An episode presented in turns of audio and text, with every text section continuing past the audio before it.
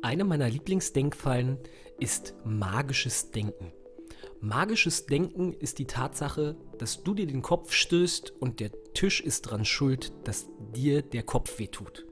Also immer wenn wir Ursache und Wirkung nach außen verlagern, aber auf eine Art, die nicht geradlinig ist, sondern sehr gebogen, also wo noch ein Schritt dazwischen fehlt, um das zu erklären, befinden wir uns im magischen Denken. Meistens ist magisches Denken dazu da, selbstwertzuträgliche Erklärungen zu finden. South Park hat eine der schönsten Arten magischen Denkens erklärt mit den Unterhosenwichteln, die also drei Schritte zu Profit hatten. Schritt 1 Unterhosen klauen, Schritt 2 und Schritt 3 ist Profit. Also immer wenn dieser Mittelschritt fehlt, sind wir meistens irgendwo im magischen Denken und denken nicht logisch, sondern assoziativ sehr gebogen.